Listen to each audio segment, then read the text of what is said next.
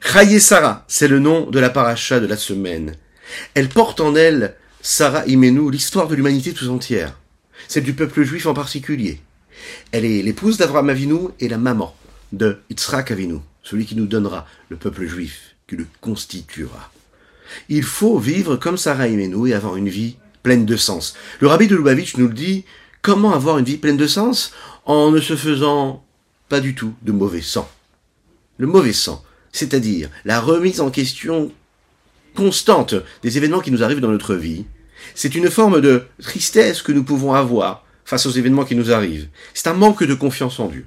Avoir la confiance en Dieu, c'est comprendre que tout ce que Dieu nous envoie dans notre vie, c'est pour le bien. Et si nous avons cette simra, cette joie-là, alors on comprend et on arrive à donner du sens à notre existence. Bokertov les bonjour à toutes et à tous, je suis infiniment heureux de vous retrouver en cette magnifique matinée que Dieu nous offre sur la terre. J'espère que vous allez bien. Je vous invite à partager, à liker, commenter cette publication afin que nous soyons encore et toujours plus à étudier cette sainte Torah, et particulièrement la Torah Tachasidut, celle qui nous permet, oui, de ramener Mashiach tout de suite maintenant, parce qu'il ne faut pas l'oublier. C'est l'essentiel de notre mission, c'est d'amener Mashiach dans tout ce que nous faisons, soit que nous pensons de ce que nous disons. C'est notre objectif, ne l'oublions pas. Juste après ces quelques notes de Nigun, on étudiera notre Tania du jour.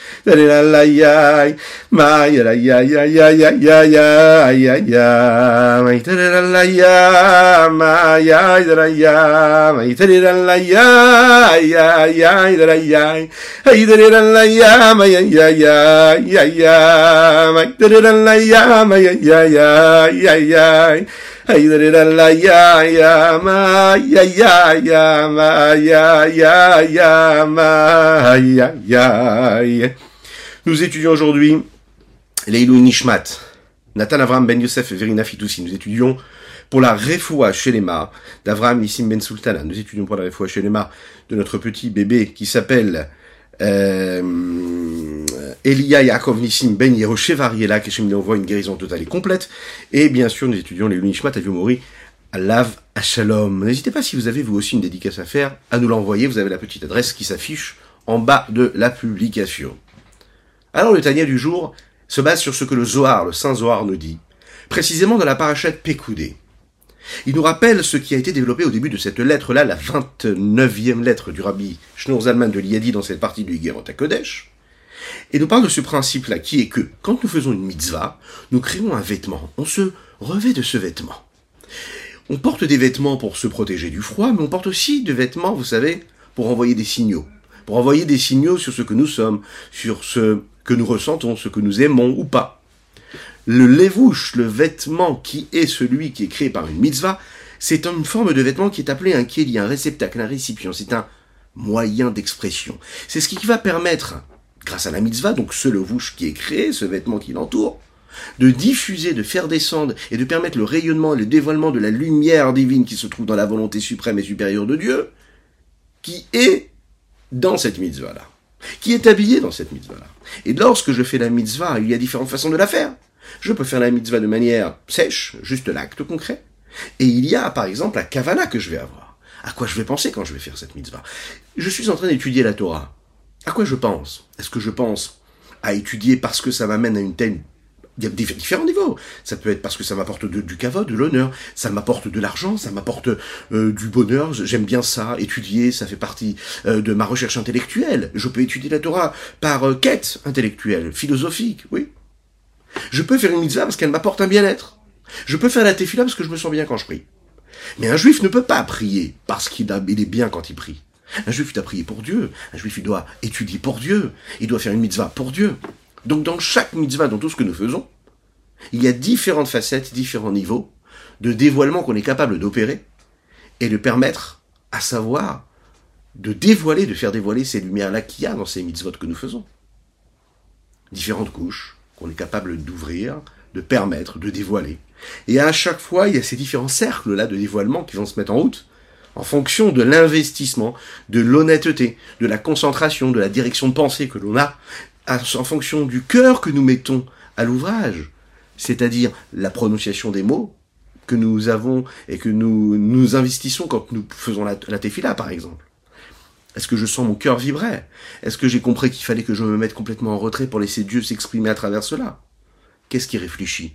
C'est moi, c'est mon être Ou je réussis à me mettre complètement en retrait pour laisser la sagesse qui est en moi se connecter à la sagesse de Dieu qui est et qui se trouve dans le texte de la Torah que je suis en train d'étudier? Est-ce que je suis porteur du message ou je réussis à laisser le message me transcender? Ou pas?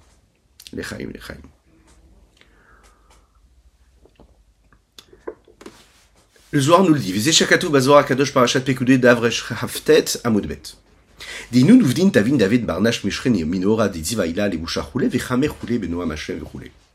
Ces bonnes actions qu'un homme fait attirent vers le bas une lumière et un rayonnement supérieur céleste qui est en fait un lévouche. Ensuite, on est capable de le voir, de le scruter, de profiter de cette splendeur-là. Cet homme-là, hein, et les actions qu'il accomplit, dans ce monde-là, nous permettent de faire descendre cette lumière-là. Et ensuite, l'homme, ah ben, une fois qu'il a réussi à faire descendre cette lumière-là, il, il, va pouvoir justement voir, scruter, observer. Il va vivre cette expérience et ressentir ce qu'est ce dévoilement euh, de cette lumière, de ces rayonnements divins qui vient en fait d'un niveau qui est très très élevé, qui vient du Ratson Elion, la volonté supérieure et suprême de Dieu.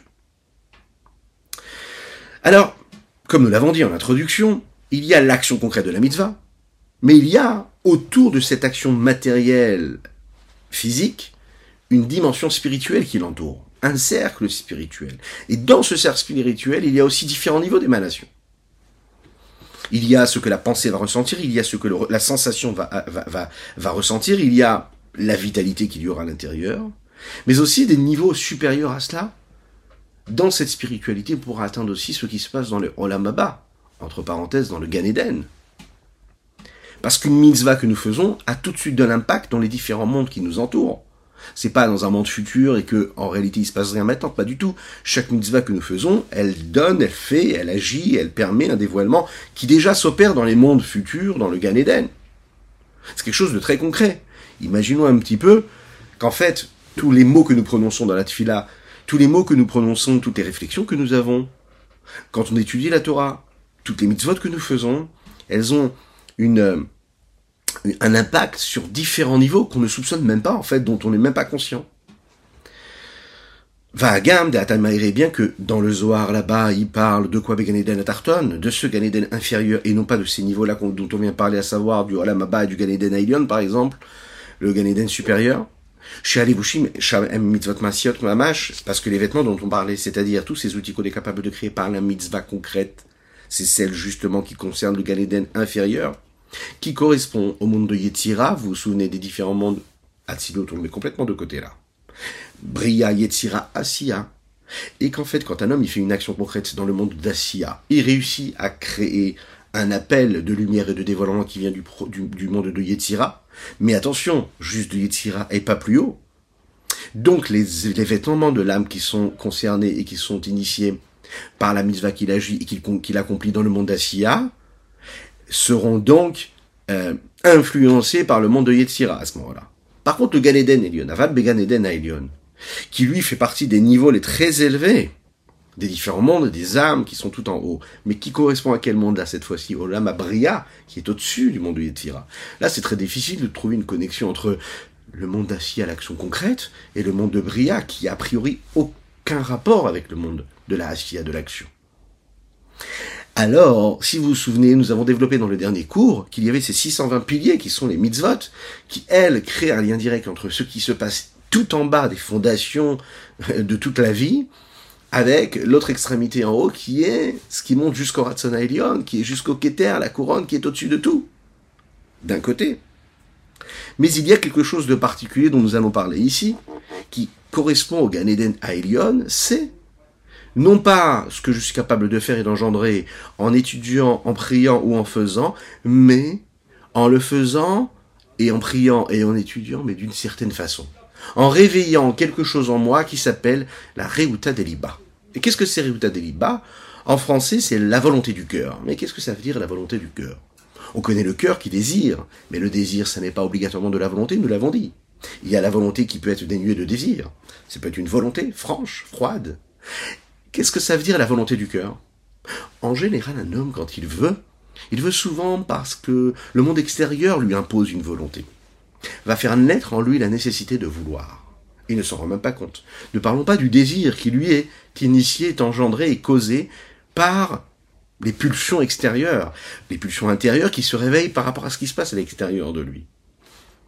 C'est le milieu social, euh, c'est la communauté dans laquelle nous vivons, c'est les événements, c'est l'attitude extérieure qui font naître en lui cela. Il y a encore un autre niveau, c'est vouloir parce que j'ai compris qu'il fallait que je veuille. Mais toute la volonté dépend de ce que je suis moi capable de vouloir ou pas. C'est-à-dire qu'il y a ma personne qui est sur la table. C'est elle qui veut parce qu'elle a compris qu'il fallait vouloir. C'est un niveau de volonté qui n'est pas initié par l'extérieur, mais je suis quand même présent. Il y a tout mon, mon égocentrisme et mon ego qui est là. On sait qu'un juif, sa vie elle est basée sur la négation, sur le retrait de soi, sur le fait que son moi n'existe plus pour laisser la place au moi de Dieu, c'est-à-dire que Dieu, lui, il n'est plus. Il n'est que ce que Dieu est en lui.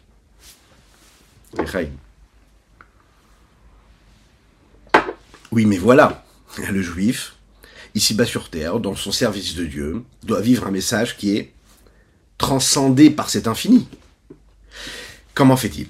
On va le voir ici, lorsqu'il a Reuta Deliba, l'homme réussit à ne plus vouloir parce que lui veut, ou parce qu'il se sent étudié, ou parce qu'il se sent prier, il ne se sent plus prier. Il est la tfila, il est la prière. Il a une kavana qui est tellement grande, il a une concentration qui est tellement grande, qu'il réussit à ne plus se sentir, ne plus se voir ressentir, mais il est juste dans l'émotion et dans la sensation et dans le ressenti et dans la réflexion si c'est de l'étude, d'une connexion totale avec Dieu il n'existe plus. Il n'est plus, c'est Dieu qui est. Dans le Gaden d'Enelion, Bechavana cette volonté du cœur, ou bien la kavana que nous avons dans le cœur, ou bien euh, cette, euh, quand on étudie la Torah, ou bien quand on est en train de faire la tfila? Comme il est dit dans le Zohar, d'Avreshut, dans cette page-là qui s'appelle le Reshud. Les vêtements de l'âme qui correspondent au Gaden d'Enelion, ce ne sont pas d'autres levushim, d'autres vêtements qui sont créés par l'homme, mais ce sont les mêmes qui ont plusieurs couches, qui ont plusieurs façons de se dévoiler dans les différents mondes.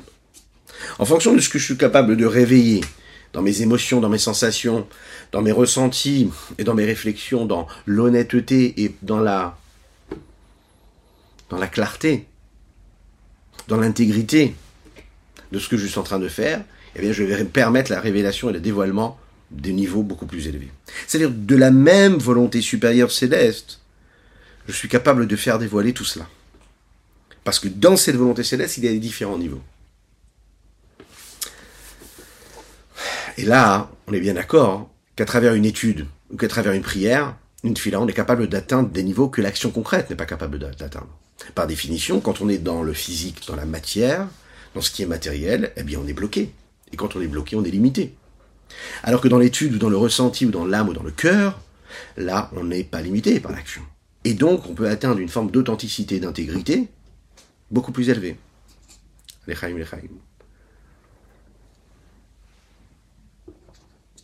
Il y a une petite difficulté et que le rabbi Zalman va euh, développer tout de suite. C'est qu'a priori, le Zohar nous parle d'un niveau qui serait ajouté au niveau des levushim, des vêtements dont nous avons déjà parlé. A priori, ici, nous parlons, quand nous parlons de la volonté du cœur, d'un niveau qui dépasse et qui est au-dessus, ça on l'a compris, mais qui est ajouté au niveau même de l'action concrète. Avant, il nous a expliqué que c'est précisément dans le niveau de l'action, hein, parce que l'action, elle est le l'outil, le moyen d'expression des potentiels et des énergies, des vitalités qui se trouvent dans l'âme spirituelle, qui, eux, à travers l'action, deviennent des vêtements, et c'est précisément de ce que nous réussissons pas à comprendre et analyser et à ressentir, qu'on réussit à créer, par définition, puisque nous ne ressentons pas, un réceptacle pour quelque chose qui dépasse nos sentiments ou nos capacités de compréhension. Donc, avant, ce qu'on réussissait à comprendre, c'est quoi? C'est que quand je ne peux pas, là, je permets la possibilité de quelque chose d'infini, puisque je ne peux pas, alors il y a quelque chose d'infini qui existe, qui me dépasse. Et là, ce qui nous dit Ben Morazaken avec le Ratson Alev, le Reuta Deliba, c'est quoi? C'est que justement, quand je réussis à transpercer, à briser ce plafond de verre qui me bloque et qui fait que j'existe trop, que là, je réussis à me connecter en fait à ce niveau d'infini de Ratson de volonté supérieure. Donc avant, c'était ce que je peux pas qui permet l'infini. Là maintenant, c'est quand je réussis moi-même qui ne pouvais pas à pouvoir ne plus être, qui permet le dévoilement de, de, de, de la volonté profonde infinie euh, euh, suprême. Il va l'expliquer tout de suite. On a la solution. Il faut savoir que l'essentiel, c'est quoi? C'est la kavana que nous avons au moment, l'intention au moment où on s'investit dans l'étude de la Torah, parce qu'on aime Dieu. Pas parce que ça nous apporte quelque chose, pas parce qu'on a compris que c'était important, mais parce qu'on aime Dieu. Aimer, donner sa vie pour quelque chose qu'on aime, ça existe. C'est-à-dire sans explication. Donner sa vie pour quelque chose ou quelqu'un qu'on aime. Mitzvah Talmud Torah, Masiot, on sait que la mitzvah d'étudier la Torah, c'est aussi considéré comme une action en fait. Parce que nous l'avons expliqué, à quand je bouge les lèvres, c'est aussi une forme d'action, donc j'accomplis une mitzvah. Veiro on sait que rien que penser à quelque chose et ne pas dire, de s'asseoir sur un beau fauteuil club et lire un beau livre de Torah, c'est pas considéré comme une mitzvah, c'est très intéressant, c'est très sympathique, mais la vraie mitzvah, c'est de lire, de faire sortir les lettres de sa bouche, de les voir exister. Et je ne peux pas m'acquitter de l'étude de la Torah juste en pensant, juste en réfléchissant. Et je ne peux pas m'acquitter de la tefila si je ne prononce pas et je n'articule pas chaque lettre de chaque mot de la tefila.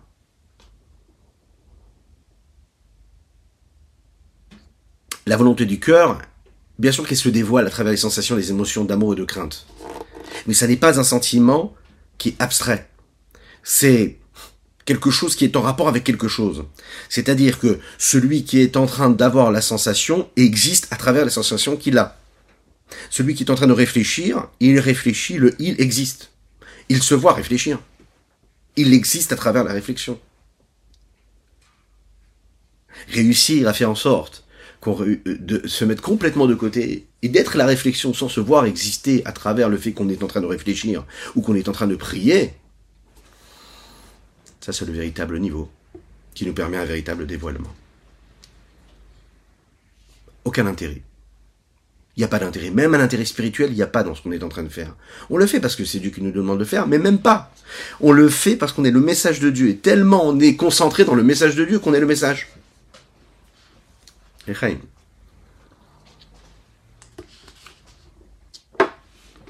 Magam, qui la la valeur ajoutée qu'il y a dans une kavana, dans l'intention, dans la concentration, par rapport à ce qu'il y a dans la parole ou dans l'action, ça ne vient pas de ce qu'elle est elle-même. Ça veut dire quoi? Du côté divin de la chose, de l'infini, il n'y a pas de valeur ajoutée, il n'y a rien de particulier qui est rajouté à Dieu si j'ai une kavana quand je fais une mitzvah, a priori. Parce que Dieu, lui, la notion de spiritualité ou de matérialité, elle ne le touche pas il n'est pas touché par cela. Il ne s'altère jamais en réalité. La seule chose qui change si j'ai beaucoup plus de matériel, beaucoup plus de spirituel dans mon existence, c'est ce que moi, en tant qu'être, en tant que créature, je réussis à percevoir comme dévoilement divin. Plus je suis spirituel, plus le dévoilement divin en moi, il est plus, élevé. Il est plus présent. Plus j'ai réussi à avoir de la kavana, et plus ma a réussi à amener ici-bas sur Terre des dévoilements qui sont plus élevés. Donc c'est par rapport à l'homme, pas par rapport à Dieu. Par rapport à Dieu, ça change rien, le niveau de spiritualité et de matérialité. Il est complètement indépendant de ça. Et là, alors, la valeur qu'il y a, et Arad ce qu'on va réussir à gagner ici, c'est de par le dévoilement, le rayonnement de la volonté supérieure de Dieu. Comme c'est expliqué là-bas dans l'écoute Amarim, que, et c'est de manière globale, le rapport que nous avons entre l'action et l'intention que nous y mettons dans cette action-là, c'est que justement, c'est central dans le service de Dieu. Que ce soit dans la Torah, que ce soit dans la Tfila, que ce soit dans la parole, que ce soit dans l'action. D'un côté, vous savez, c'est comme par exemple, euh, l'exemple qu'on donne dans le Tanya là-bas, c'est le gouffre, le corps avec l'âme et l'âme sans le corps et le corps sans l'âme. On dit qu'une tefila qui est faite, qui est prononcée, mais sans kavana, sans intention, sans concentration, c'est considéré comme un corps sans âme. Un corps a besoin d'une âme. Maintenant, le corps, c'est le véhicule, c'est ce qui permet de faire. Mais le corps, il a besoin de la vitalité, et sans vitalité, il peut rien faire. Cette vitalité qui permet au corps de faire ce qu'il a à faire, c'est ce qui permet de donner au corps toute sa force, toute sa puissance. Il existe parce qu'il a une vitalité. Et c'est la même chose. La Tfila aura besoin de cette kavana, elle a besoin de cette kavana parce que pour lui permettre cette dimension-là de connexion avec l'infini, Saint béni soit-il, le Ensof, il faudra absolument qu'elle soit connectée avec ce qui est d'infini en elle. Et ce qui lui permet de se connecter à ce qui est infini en elle, c'est justement la kavana. Voilà ce qu'on pouvait dire sur le Tania du jour. Je vous invite à le partager euh, avec tous vos amis, mais même ceux qui ne sont pas encore vos amis. Voilà, un mot de chassidut peut changer une vie. C'est ce que nos textes nous disent. C'est une promesse, on y croit. Je vous souhaite une excellente journée, que Dieu vous bénisse et qu'il vous protège, qu'il inonde votre existence de bonté, de grâce et de miséricorde, dans l'opulence matérielle et spirituelle. À bientôt.